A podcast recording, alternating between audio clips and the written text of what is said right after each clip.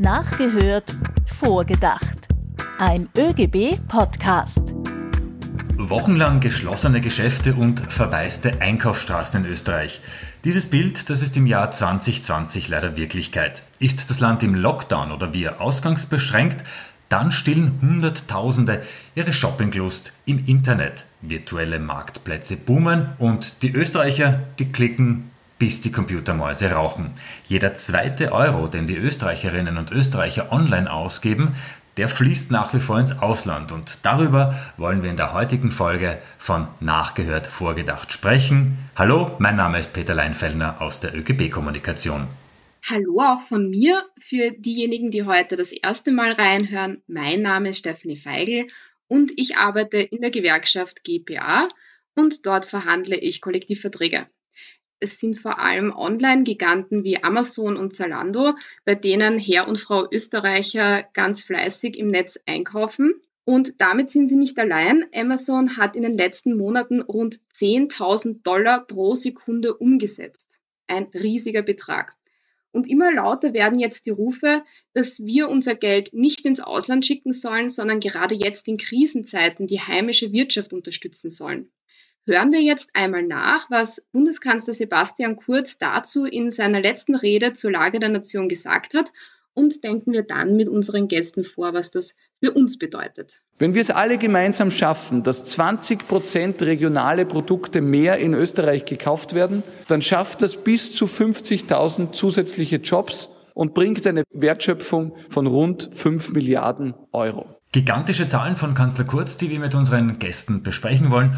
Corona-bedingt sind wir auch heute via Internet verbunden. Bitte um Verständnis, wenn die Tonqualität nicht immer ganz optimal ist. Ich begrüße jetzt unseren ersten Gast. Hallo und herzlich willkommen, Magister Iris Thalbauer. Sie ist Geschäftsführerin in der Bundessparte Handel in der Wirtschaftskammer Österreich. Ja, ein herzliches Grüß Gott von meiner Seite. Und ein herzliches Willkommen auch an den ÖGB Volkswirtschaftsexperten Ernst Tüchler.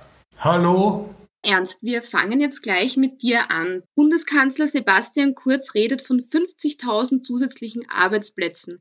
Genau in diesen Zeiten ist das balsam für unsere Seele, weil doch durch die Corona-Pandemie die Arbeitslosigkeit so stark angestiegen ist. Äh, wie viel mehr Arbeitslose haben wir denn aktuell im Vergleichsjahr, also letztes Jahr? Die Daten vom Oktober, Ende Oktober sind, dass die Arbeitslosigkeit um 70.300 Menschen angestiegen ist. Das ist ein Anstieg um ein Viertel, also 24 Prozent.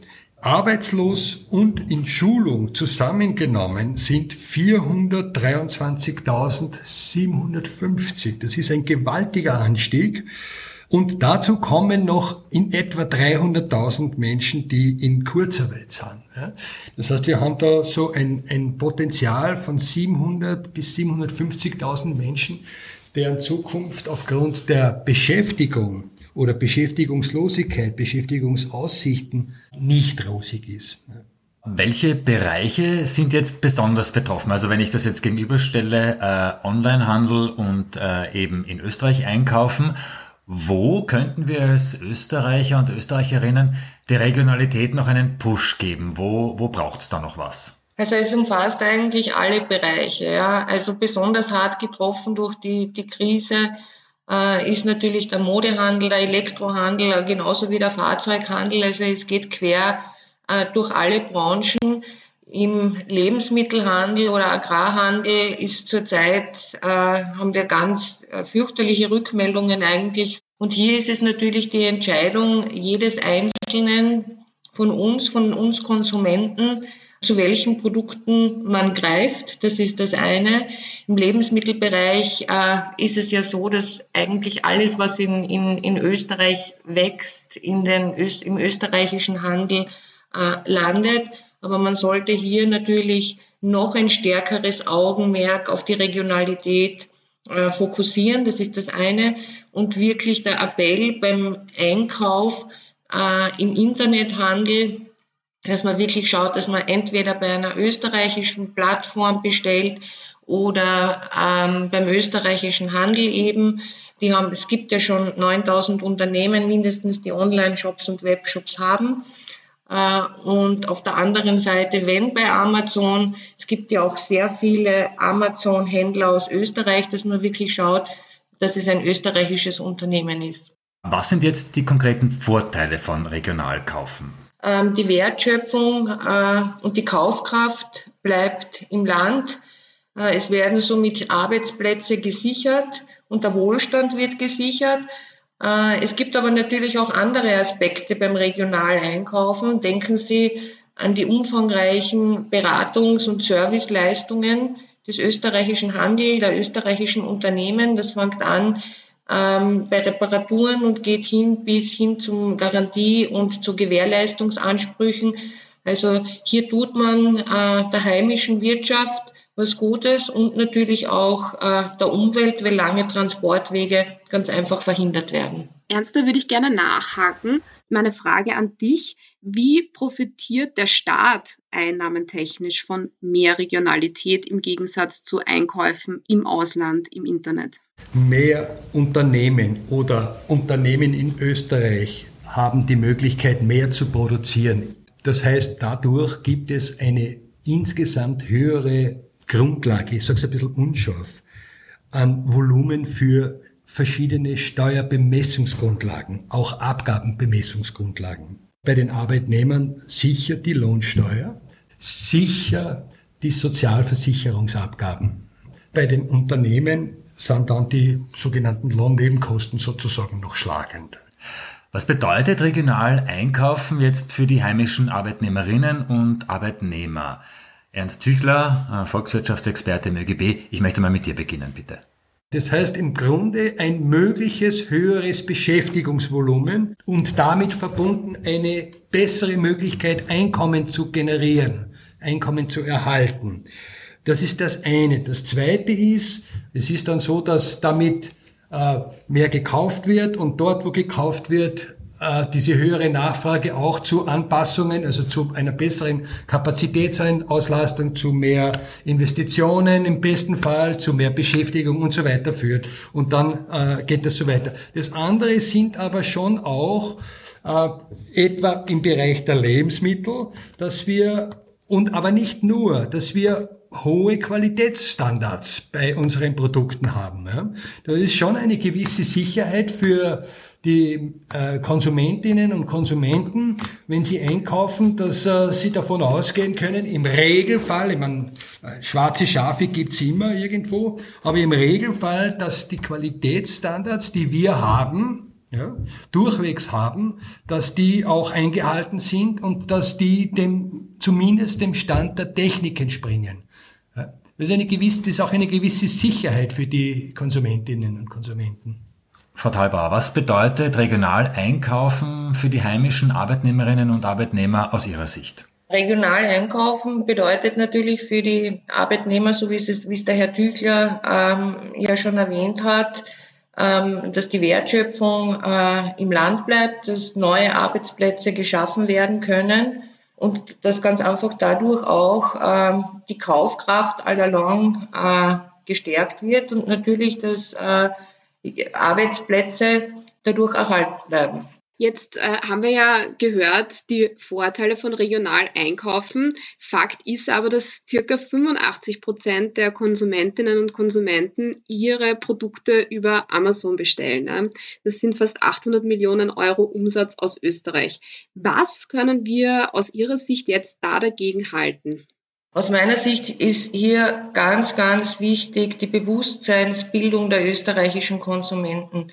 Viele Konsumenten wissen gar nicht, dass wenn sie bei Amazon oder im ausländischen Onlinehandel bestellen, dass die Wertschöpfung ins Ausland fließt. Und hier ist aus unserer Sicht das Bewusstsein eben sehr wichtig. Es wird in diesem Zusammenhang vom Bundesministerium für Digitalisierung und Wirtschaftsstandort die Initiative Kaufhaus Österreich gestartet, wo Konsumenten äh, ein Verzeichnis finden werden, was ist österreichisch, wo sind die österreichischen Online-Angebote und eine Sensibilisierungskampagne der Konsumenten, dass wenn man heimisch einkauft, hier auch Österreich und die Österreich, den österreichischen Wohlstand erhöht. Als Konsumentin freue ich mich natürlich über diese Initiative, aber wenn Sie jetzt ein bisschen selbstkritisch reflektieren, haben die österreichischen Händler hier einen Trend verabsäumt, in diesen Onlinehandel schon viel früher einzusteigen und wurden dadurch von Internetgiganten überholt?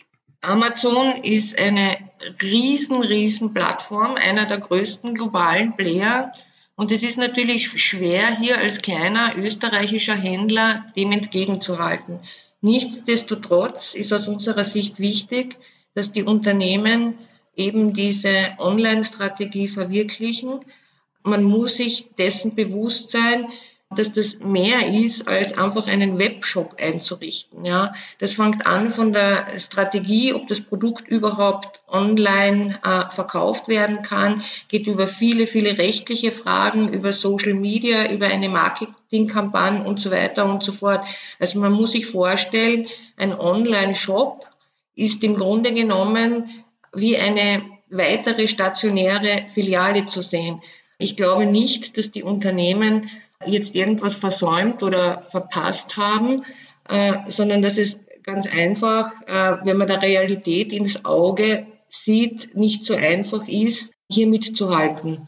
Wenn wir jetzt weggehen vom Internethandel, Regionalität steht ja nicht nur mit dem Internethandel in Konkurrenz, sondern von vielen anderen internationalen Konzernen, die hier in Österreich sind und keine Steuern zahlen. Ich möchte jetzt Starbucks als Beispiel nennen, dass er wirklich sehr, sehr wenig Steuern zahlt.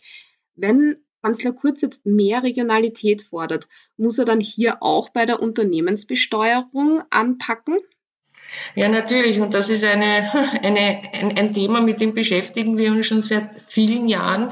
Da geht es eben um, um, die, äh, um die Betriebsstätte und um die Besteuerung. Äh, hier eben auch die, die digitale Betriebsstätte, die wir ja äh, immer fordern, dass die, der Umsatz, also dass die Steuer dort abgeführt wird, wo der Umsatz generiert wird. Und wir haben aber hier das Problem, dass auf europäischer Ebene das Steuerrecht dem äh, Einstimmigkeitsprinzip folgt und dass es irrsinnig schwierig ist, ähm, hier das Steuersystem zu ändern. Und es gibt jetzt Gott sei Dank ein bisschen Bewegung auf OECD-Ebene, äh, wo man den Weg jetzt wirklich nachhaltig verfolgt, dass es eben nicht mehr möglich sein wird, für verschiedene Unternehmen die Steuer irgendwie in äh, Länder zu verschippern, wo man eben fast nichts zahlt. Welches System steckt jetzt hinter diesen Online-Giganten? Also wir haben schon gehört, da werden offenbar im Bausch und Bogen äh, Schlupflöcher ausgenutzt und teilweise absurd niedrige Steuern gezahlt. Jeden einzelnen heimischen Händler trifft hingegen die volle Steuerlast. Die Frage der Steueroptimierung, der Steuerumgebung ist ein Prozess, der schon relativ lange auf der OECD-Ebene äh, im Laufen ist, in Verhandlung ist. Äh, und dort gibt's, es gibt schon äh, sozusagen hier Fortschritte in einem gewissen Ausmaß, denn immerhin gibt's eine Liste der sogenannten nicht kooperativen Staaten, und äh, wenn man mit denen zu tun hat, dann ist die Steuergesetzgebung jetzt auch über die europäische Ebene und in Österreich gerade in Umsetzung äh, befindlich, äh, dass dort dann Mindeststeuersätze zur Anwendung kommen. Äh, wenn dort äh, überhaupt keine Steuer ist oder nur zwei Prozent von irgendeinem Gewinn und so weiter. Ja, also das ist schon im Laufen, aber natürlich die Mühlen mahlen langsam in diesem Bereich.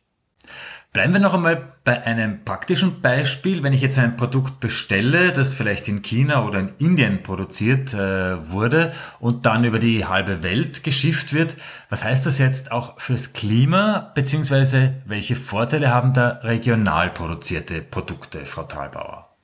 Ja, natürlich ist es, äh, das ist ja kein Geheimnis, ist es äh, fürs Klima jetzt nicht unbedingt förderlich, wenn die äh, Produkte über den halben äh, Globus verschifft werden. Das ist ganz klar.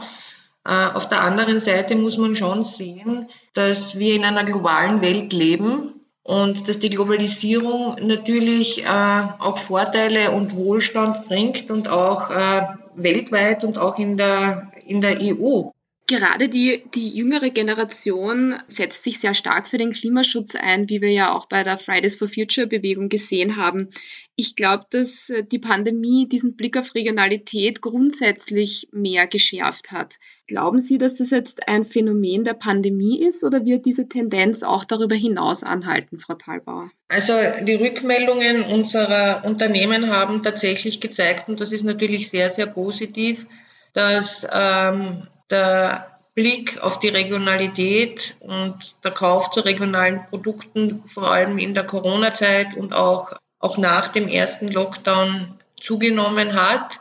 Ich hoffe natürlich oder wir hoffen, dass das in den Köpfen der Konsumenten auch drinnen bleibt, dass man vielleicht zum kleinen Geschäft ums Eck geht und nicht online die Dinge bestellt. Also das sehen wir wirklich, dass es viele, viele äh, Unternehmen haben uns hier die Rückmeldung gegeben, äh, dass das einen, einen Boom gegeben hat. Wir hoffen natürlich schon, äh, dass das einen nachhaltigen Effekt haben wird. Den Blick in die Glaskugel, den hätten wir wohl alle gern, aber kommen wir jetzt zu einem anderen Thema. Ernst, Rekordarbeitslosigkeit, Kurzarbeit, das sind jetzt zwei Auswirkungen der aktuellen Corona-Krise. So, regional kaufen, das bedeutet oft ein bisschen teurer kaufen, wenn jetzt die Menschen aber aktuell weniger Geld haben. Wie kann man sie trotzdem zum regional einkaufen bringen? Was braucht's da? Zuerst ein Arbeitsplatz für die Leute, die arbeiten wollen und können und dann Einkommen. Und wenn wir mehr kaufen sollen, muss es mehr Einkommen und mehr Arbeitsplätze geben. Eine anschließende Frage. In den letzten Jahren ähm, hat man auch immer wieder von unmenschlichen Bedingungen gehört, unter denen zum Beispiel Erntehelfer oder Erntehelferinnen in Österreich arbeiten müssen. Die saisoniere Kampagne der Produktionsgewerkschaft hat auf diese teils wirklich äh, schlechten Bedingungen aufmerksam gemacht. Wie kann man jetzt sicherstellen, Ernst, dass regionale Produkte bzw. regionale Produktion auch gute Arbeitsbedingungen einschließt? Letztlich müssen die Kolleginnen und Kollegen in der Lage sein, dass sie ihre Interessen sozusagen selber organisieren, artikulieren und organisieren. Äh, wenn das, wenn das nicht der Fall ist, dann ist es sozusagen immer irgendwie ein, ein, ein bisschen äh, so als als eine Art Eingriff von außen, auch wenn es im Grunde zum Schutz der Gesundheit und der, insgesamt der Interessen der Beschäftigten. Im zweiten Schritt jedoch auch für die Unternehmen, seien es Landwirte oder seien es äh, gewerbliche industrielle Betriebe, weil ein Wettkampf bei den Löhnen nach unten Löhne einschließlich Lohnnebenkosten nach unten ja, äh, durch Kollektivverträge und Lohnverhandlungen natürlich unterbunden wird. Nicht? Und das ist letztlich auch ein Vorteil für die Unternehmen selber. Sie, kämpfen, sie brauchen dann nicht nur schauen, aber Rohstoffe und irgendwelche Lagerkosten und Zinskosten und was dann was alles, ja, sondern die Löhne sind gleichmäßig, äh, sind gleichmäßig und kein Wettbewerbsfaktor zwischen den Unternehmen. Das waren jetzt ganz spannende Einblicke, was ich auf alle Fälle mitnehme. Es muss noch stärker regional eingekauft werden. Ich werde äh, auf alle Fälle das nächste Mal darauf achten, wenn ich im Netz unterwegs bin. Und abschließende Frage. Weihnachten naht. Unsere Gäste haben jetzt einen Wunsch frei, was den heimischen Handel betrifft. Was wäre dieser? Ich würde sagen, Ladies first. Bitte, Frau Thalbauer. Mein großer Weihnachtswunsch für den österreichischen Handel ist natürlich, das wirklich gewährleistet ist, dass der gesamte Handel am 7. Dezember wieder hochgefahren wird, dass die Österreicherinnen und Österreicher im heimischen Handel einkaufen, dass die Hilfspakete und Unterstützungen der Regierung auch wirklich greifen. Und am meisten wünsche ich mir, dass dieser Lockdown der letzte war und dass viele Unternehmen gut durch diese Krise kommen. Ernst, was wünschst du dir? Ja, das ist in etwa dasselbe, das ich mir wünsche, aber halt natürlich auch auf die Beschäftigten hingemünzt. Ganz, ganz herzlichen Dank, dass ihr heute dabei wart. Danke ebenfalls. Danke für die Einladung. So, bevor wir die Gäste jetzt aber gehen lassen, kommt noch unsere Quizfrage, mit der wir ja jede Folge abschließen. Wir bleiben beim Thema Einkaufen. Wir beamen uns jetzt bitte gemeinsam ins Jahr 1907 zurück. Damals hatten die Geschäfte von 6 Uhr morgens oft bis Mitternacht offen. Die Handelsangestellten, die haben dann für einheitliche Ladenschlusszeiten um 19 Uhr gekämpft. Was war eines ihrer Hauptargumente, Frau Thalbauer? Was glauben Sie? Ich gehe mal davon aus, dass die Handelsangestellten äh, die Verkürzung der Öffnungszeiten wollten, weil sie äh, auch Familien haben und Zeit mit ihrer Familie bring, verbringen wollten. Ernst, was glaubst du, warum wollten die Handelsangestellten kürzere Eröffnungszeiten? Schande über mich, ich kann es nicht sagen, aber ich schätze so ein ähnliches Argument, wie die Frau Kollegin Thalbauer es äh, gesagt hat. Gut, ähm, ja, das ist natürlich auch ein Teilargument gewesen. Aber die Antwort ist, wer nach 7 Uhr einkauft, der schädigt sich selbst, haben die Handelsangestellten gesagt, und der gefährdet auch die Gesundheit und die Gesundheit der Angestellten. Man hat damals angenommen nämlich, dass sich die Menschen hauptsächlich in den Abendstunden Lungentuberkulose holen. Also am Abend dachte man, dass die Luft durch Straßen und Warnstaub und andere gesundheitsgefährdende Gifte besonders verpestet war. Das war nachgehört vorgedacht. Danke für eure Zeit. Ihr findet uns auf allen Podcast-Apps, darunter auch iTunes, Spotify und jetzt ganz neu auf Amazon Music. Wir würden uns freuen, wenn ihr uns abonniert und gut bewertet. Infos über neue Folgen bekommt ihr über die ÖGB Facebook-Seite, den ÖGB Twitter-Account oder Instagram. Alle Links findet ihr in den Show Notes. Und ganz wichtig, wenn du noch kein Gewerkschaftsmitglied bist, dann kannst du das ganz schnell und bequem ändern auf unserer Seite www.oegb.at. Bis zum nächsten Mal. Wenn wieder nachgehört und mit einem Gast vorgedacht wird.